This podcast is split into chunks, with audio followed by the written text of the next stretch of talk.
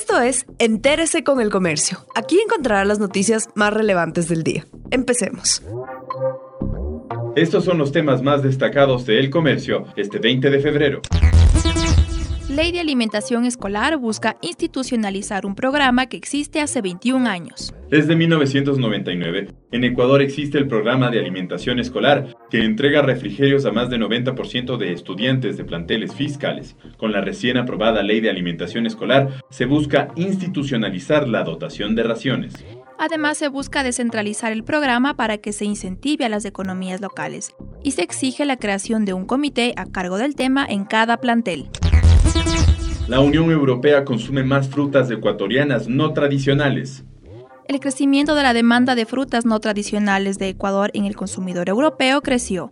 La embajadora de la Unión Europea, Marianne Van Steen, aseguró que hay productos como el aguacate, piña y pitahaya que ganan cada vez más espacio. Sin embargo, el banano continúa siendo el número uno. Reconoció que por el incremento de la tendencia de alimentos orgánicos, el consumo de la Unión Europea será cada vez mayor algunos productos y luego hablamos también de, la pesca, yo pienso que es muy importante que estos sectores sigan invirtiendo en estos productos para seguir siendo el líder mundial.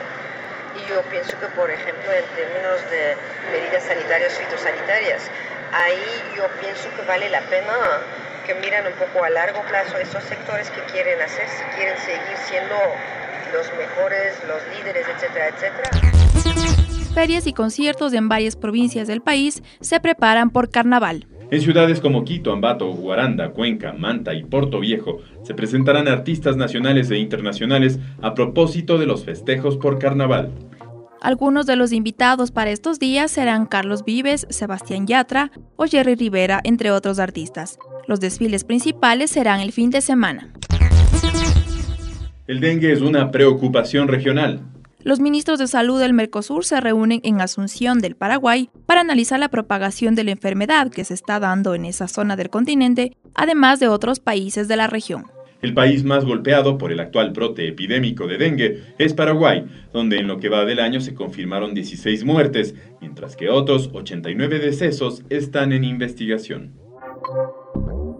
Gracias por acompañarnos. No olviden seguirnos en Facebook, Twitter e Instagram como El Comercio Com. Thank you.